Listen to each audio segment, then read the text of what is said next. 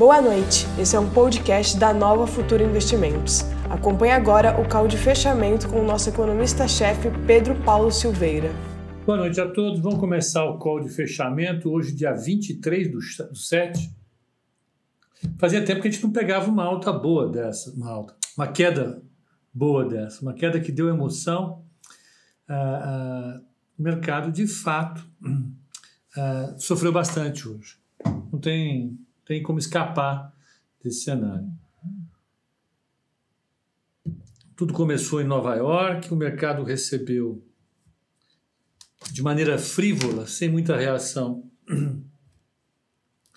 os pedidos de seguro-desemprego da semana, que aumentaram depois de virem em queda consecutivamente algumas semanas, eles aumentaram nessa semana, e aumentaram bem, não foi pouco. Deixa eu pegá-los aqui, inclusive colocar aqui que fico vendo melhor. Eles vieram numa queda consecutiva, apesar de serem números muito, muito altos, o mercado vinha se animando, é, mas está caindo, está caindo. Agora, depois de todas essas semanas caindo, eles voltaram a subir. E o mercado ficou com a pulga atrás da orelha. Por que será que a pulga atrás da orelha, não é? é. Vamos lá.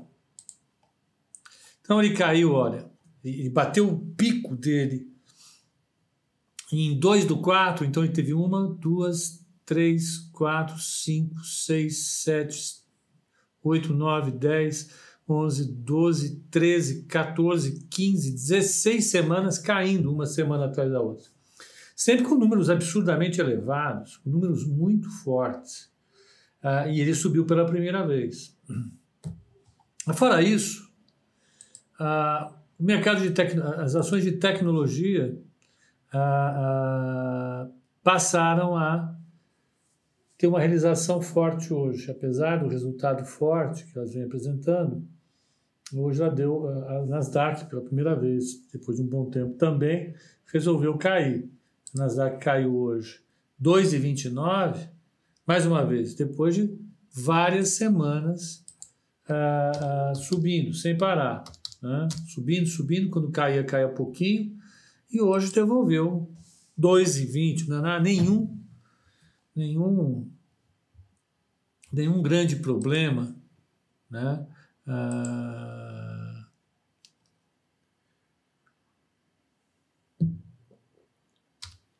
Bruninha está aqui falando, ó, temos que entregar um relatório, vou entregar amanhã, tá ok.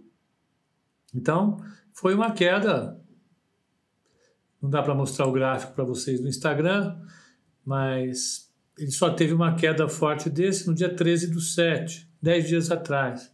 Foi uma queda tal, até maior, e que é o de 10.698 para 10.387.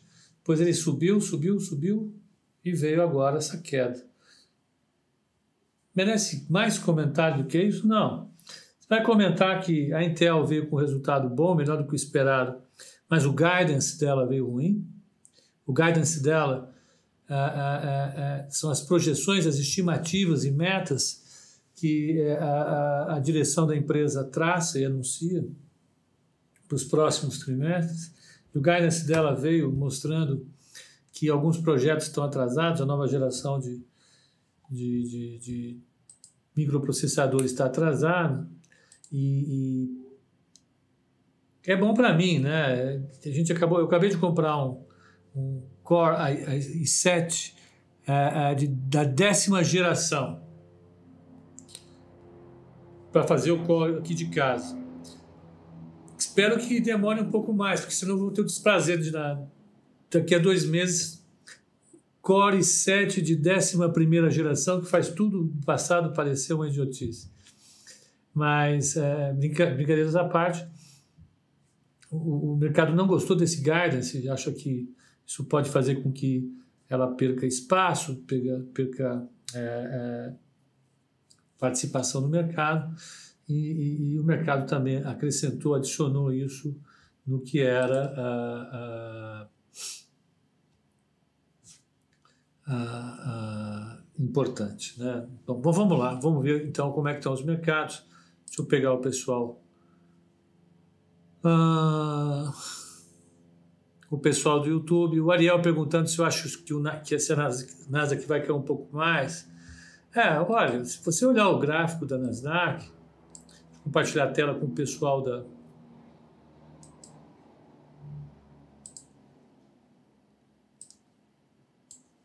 Né? Assim, está muito perto do topo. O topo é lá no 850, está 450. Se tiver uma caidinha aí, também não. Caidinha de mais 200 pontos, não seria absurdo nenhum. 200 pontos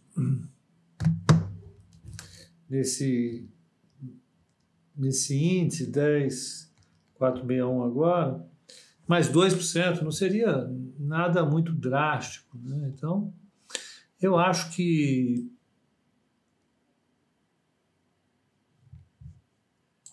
uh, eu acho que pode acontecer mais queda. Não tenho, vai acontecer, evidente, mas se é amanhã, eu acho que o índice está bem forte, né? E o mercado tem espaço para realização. Então vamos, vamos olhar aqui. Vamos ver o que, como é que ficou o mercado lá fora. Ó. Dow Jones caiu 1,31, Nasdaq caiu é, 1,23. Uh, uh, o S&P caiu em 23, Nasdaq caiu 2,29. O petróleo se segurou em 41, mas ele caiu 75 centavos, de 41,75, é, 69 centavos. De 40,75 para 41,06. Até que se segurou, tá bem. Né? O, mercado como um todo apanhou. Deixa eu ver se tem mais algumas commodities aqui que a gente pode listar para dar uma olhada no comportamento delas. Deixa eu pegar commodities. O ouro, firme e forte, subiu 1%, a prata caiu 1,64%, né? e o cobre ficou quase no 0 a 0, que é o 0,10. Então, commodities até que não apanhou tanto. Né?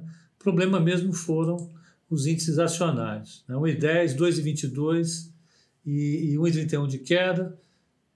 Aliás, é, 1,23 de queda do S&P 500. Ah, o, o índice VIX, que estava 20, 24% hoje na abertura. Vamos ver se é isso. Vou olhar aqui o caderno. 24 bola. O índice que estava 24,06 na verdade, na abertura, quando a gente fez o call de abertura, agora está saindo a 26,08, subiu um pouco, né? Essa agitação toda, chacoalha, chacoalha, ele, ele dá uma espirradinha. Então, eu não creio que isso seja um, nada muito problemático nada mudou, a taxa de juros continua lá embaixo, empossada, não cai. Vamos pegar as taxas de juros dos Estados Unidos, como é que se comportaram hoje. Olha lá, a inclinação de, de, de 10 anos estava 49 hoje de manhã, foi para 48, está no nível baixo, mas já estava. E a de 30 anos hoje de manhã estava 1,20 1,29, caiu para 1,26. Você teve uma corrida para Treasuries, evidentemente. É, deixa eu só pegar as Treasuries da Alemanha, que já estavam com 47. Vamos ver para onde foram. 48, negativo. Né? É, o mercado deu uma corridinha né? e, e, e, e realizando. Não me parece que haja uma outra razão substancial para isso. Bom, vamos pegar São Paulo, né? Depois desse passeio pelo exterior. São Paulo fechou a 102,293, com 1,91 de queda. O dólar subiu 1,81, voltou lá para 5,21,24. O mini índice fechou a 102,465 e o mini dólar a 5,212,500.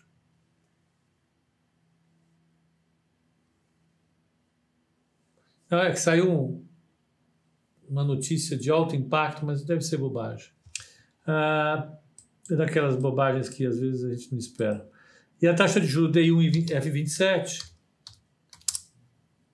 Subiu para 6,42, também não é muita coisa. O mercado de juro está relativamente equilibrado. Das blue chips, 14,40 Ambev, com uma queda de 2 de 11, Bradesco com uma queda de 1,45, Petro com uma queda de 2% e Vale com uma queda de 1,13. Ações Brasil altas do índice. Vamos ver quem subiu no índice? Ó, no índice quem subiu foi Suzano, Claro, dólar, ela largada. 3,29 de, de alta. Qualicorp, depois de ter caído bastante ontem, realizou 1,57 de alta. JBS, 1,13 depois de ter apanhado ontem. Ipera, 0,77. Clabin, 0,76 de alta. Toto, 0,23 e é, é, Energias, é, 0,17 de alta. Vamos passar para as quedas do índice, baixas do índice. Ó, TIM Participações 7,32. Cogna apanhou bastante. O pessoal falou que foi muito mais baixo do que esperada a emissão de Vasta no exterior. O papel vem, subindo fortemente. A gente vai ver na carteira. Vinha uma pancada, tinha que dar uma realizada uma hora. Via Varejo também, que é o 5,50, realizando. Cielo, 5,43. Magazine, 4,61. BR Malls 4,48, Gol 4,40 e por fim Hering 4,09.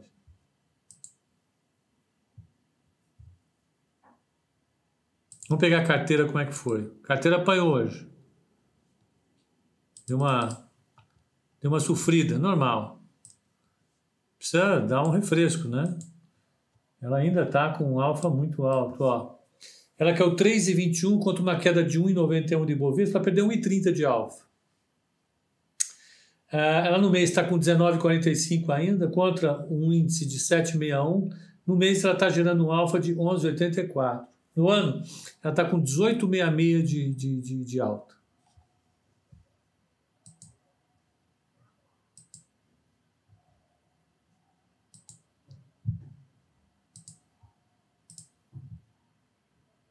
Ah, só um segundo.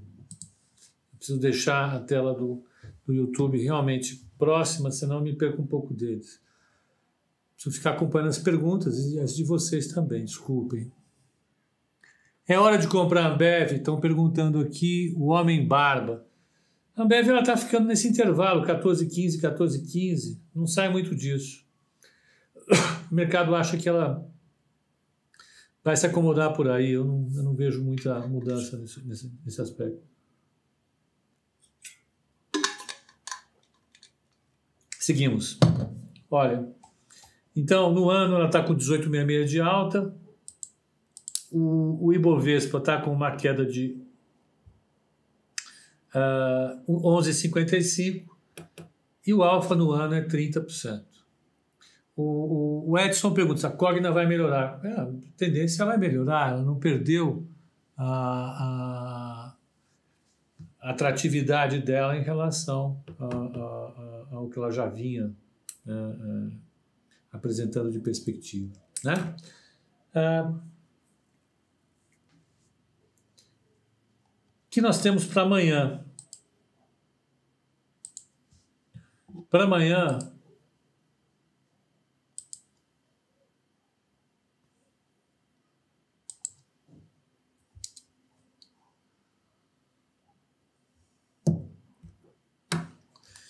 Vinícius pergunta se a carteira da Nova Futura tem carteira de dividendos. Tem, a carteira de dividendos da Nova Futura está lá, eu já vou mostrar.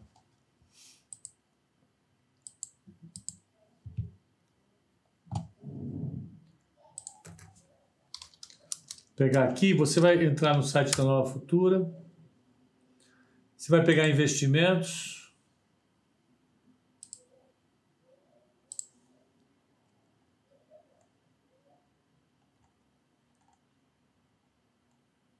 Ações e recomendações. Quer investir? Clica aí. Aí vai ter a carteira recomendada mensal, que é essa daqui. Depois você vai ter carteira recomendada de dividendos. Está aqui. E logo abaixo, seleção de fundos imobiliários. Está aqui. Então, tá lá. Do site, tá ali. Vamos pegar voltar para o calendário econômico. Colocar amanhã, o que, que sai amanhã? Saem vendas de varejo na, na Inglaterra. É importante, A gente vê, sai o PMI composto na Alemanha, sai o PMI composto da zona do euro. É importantíssimo, importantíssimo. Possivelmente, o PMI composto da Alemanha vai chegar a uma leve expansão, sai de contração para uma leve expansão. O PMI da zona do euro sai da contração e entra na expansão. PMI composto. Sai o PMI composto da Alemanha, da Alemanha do Reino Unido. Sai o, a confiança dos consumidores pela, é, calculado pela Fundação Getúlio Vargas, o IBRE. Sai a arrecadação federal do mês de junho. Sai PMI dos Estados Unidos. Sai IPCA 15 no Brasil. E é basicamente isso. É bastante coisa, é um dia com muita coisa. Ah,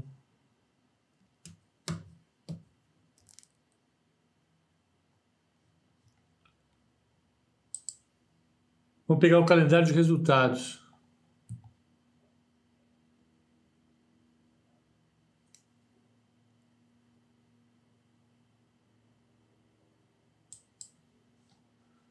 Ó, vamos pegar tomorrow.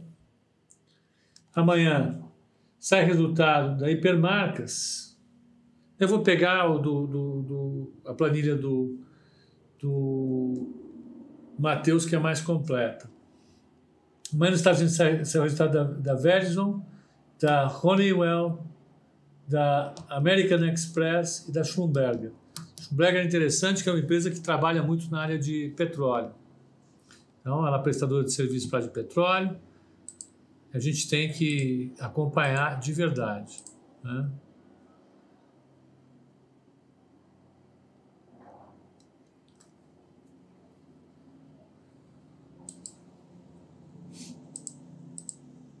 Seguimos adiante.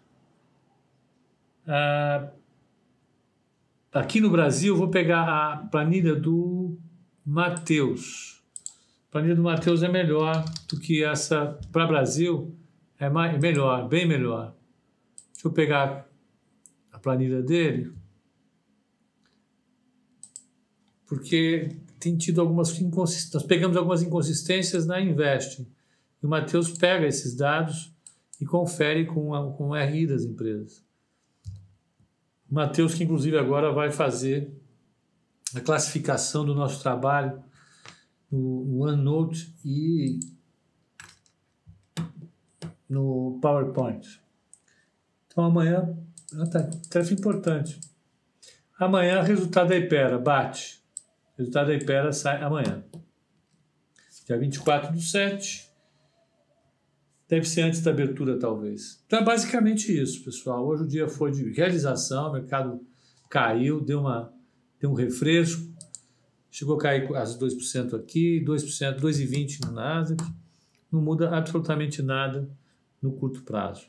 Então é basicamente isso. Um excelente. Opa, peraí. Tem um comentário para fazer da SLC? Do... No curto prazo, não. Vamos esperar o balanço dela a tendência é que haja uma melhora nos preços das commodities, das commodities agrícolas. Por quê? Por conta do dólar, conta do aumento da demanda externa. Desculpe, tá? foi sem querer. Ah, então vamos pegar aqui, uma boa pergunta. Vamos pegar a Bloomberg. Na Bloomberg, não, isso aqui é uma nova guia.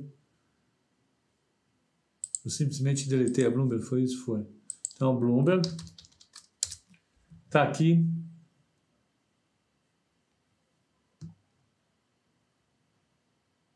Ah, vamos pegar commodities. Vamos ver por quê. Como ela vende commodities, com a commodity agrícola, vamos ver como é que estão as commodities agrícolas. Vou puxar um preço aqui. Não, deixa eu voltar aqui, overview. Um segundinho.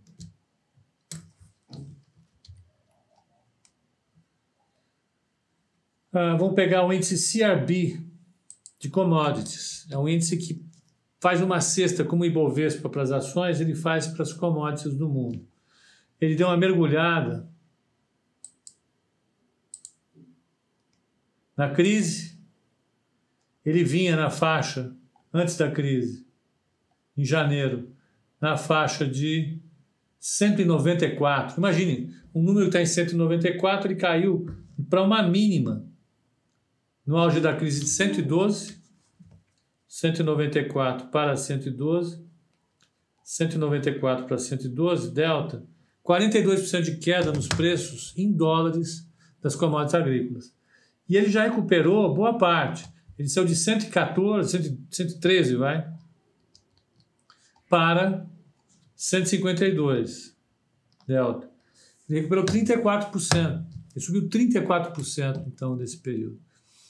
Ah, evidentemente que isso é, é benéfico para a SLC. Note que, apesar do dólar ter caído daqueles seis reais, os preços em dólares subiram no exterior. Isso é um, é um fato positivo para ela. Mas claro que ela tem uma, uma, um viés positivo. A questão da SLC, de fato, é ela foi uma das empresas que não caíram, não caíram na crise. Pelo contrário, Né? Ela, ah, em maio, ela bateu o topo histórico dela. Ela estava, antes da crise, em 25, 26. Em maio, ela bateu 28. Então ela caiu, afundou na crise. Em maio ela já estava valendo mais do que antes da crise. Evidentemente o mercado deu uma corrigida, porque o dólar começou a cair, a despencar. Uh, o pessoal começou a refazer preço, ver o que, que era de fato mais justo, fair value para ela. Ela deu uma, uma realizada, ela caiu para 22, 21, e agora vem se mantendo num, num nível aí entre esses 22, 21 que bateu e 25, o que é um nível pré-crise. Então é uma empresa boa, bem, bem, bem é, é, é, gerenciada, tem um nível de governança elevado. Então é uma empresa excelente não tem endividamento, é exportador. Então, é uma empresa boa. O que aconteceu com ela foi, ela subiu forte e aí deu uma acalmada. Então é basicamente isso, pessoal do Instagram. A falar de bancos, os bancos, vamos falar de bancos, claro. Os bancos estão vivendo um, um problema. Né? Eu vou pegar aqui, é que vocês não enxergam aí no Instagram. Eu vou pegar o índice IFIM, onde tem bancos e seguradoras. E vou colocar o gráfico deles aqui. Esse gráfico. Vou colocar em que aqui não faz Kendo. Não tem nem como. Não. Está aqui. E está dividido pelo Ibovespa. Não vou dividir pelo Ibovespa. Então, o índice IFIM, antes da crise, ele estava em 13.596. O que é isso? É uma cesta de bancos que valia 13.596. Os bancos caíram, o IFIM caiu para 6.920. Caiu 49%. E se recuperou 6.920 para 10.881, delta. E subiu 50%, 57%. Então, os bancos, em média, tiveram um comportamento positivo. A questão é que agora os bancos maiores, os bancos comerciais, continuam a, a, a sofrer pressão por conta, primeiro, das preocupações com os balanços bancários, estão entupidos de operações de crédito que não vão performar bem, é evidente. Eles fizeram um nível de provisão elevado no primeiro trimestre, mas vão ter problema, né? A outra, a outra coisa que faz com que é, é, o mercado fique receoso ah, é que a concorrência potencial por conta dos sistemas de pagamento assustou os analistas, que podem achar que os bancos perdem valor com isso, né? mesmo os bancos menores. Essa, o PIX, tudo isso, todo o sistema de pagamento evoluindo,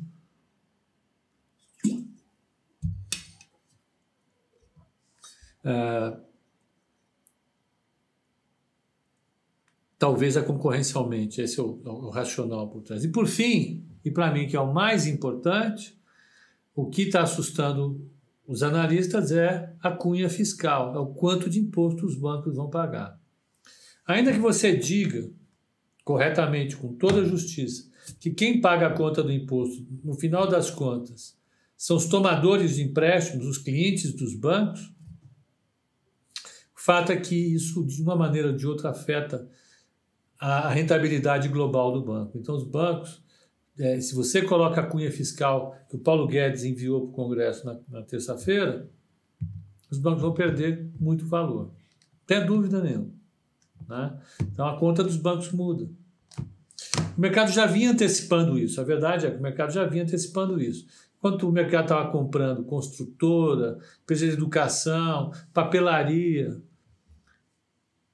loja de é, barbeiro, tudo quanto é, é, é, negócio que tinha sido muito descontado durante a crise, o, o deixou o sistema bancário de lado. Né? E isso deu, fez com que a alta dos bancos parasse e ficou embicada aí. E agora O Yuri está perguntando: e essas pancadas que a Cogna tem levado? Quer ver? Quer ver a pancada? A Cogna subiu nesse mês 33%. Que pancada. Ela está indo super bem. Né? A Cogna está performando acima do mercado. Das grandes empresas é a que mais, mais, mais performa. O Ariel fala: o banco só vai repassar o custo. É mais ou menos assim. Só que quando o banco repassa o custo, o custo do empréstimo fica, fica maior. Como a curva de demanda por empréstimo não aumentou, a quantidade de, de, de empréstimos que eles fazem cai. Quando a quantidade de empréstimo cai, ele tem, a, ele tem a mesma receita marginal que tinha antes da crise, antes do imposto, o lucro total dele cai porque o volume de empréstimo cai. O lucro dele cai. Então, Ariel, justamente porque ele vai repassar o custo, o lucro cai. É duro isso. Né? Então, essa é a ideia. Então, amanhã, vamos, vamos ficar atentos. A Cogna, ela vem no ano, só acabamos de responder, no ano, a Cogna, Cogna, 3. Ela está com uma alta de 25,82 em um mês, ela está com uma queda de 24% no ano. Então a Cogna ela está realmente é, é, é, performando super bem no curto prazo. Ela ficou largada e agora o mercado viu que ela pode se dar bem, porque tem um monte de empresa se estrepando. Então, para o pessoal do, do, do, do, Instagram, eu acho. Via Varejo corrigiu bastante, que é o 6% hoje. Mas Via Varejo, olha, Vivar 3. Ela está com uma queda, teve 5,5% de queda. No mês de julho, ela está com uma alta de 31,42%. No ano, está com uma alta de 80%. Tá bem. Né? Então, é basicamente isso para o pessoal do Instagram.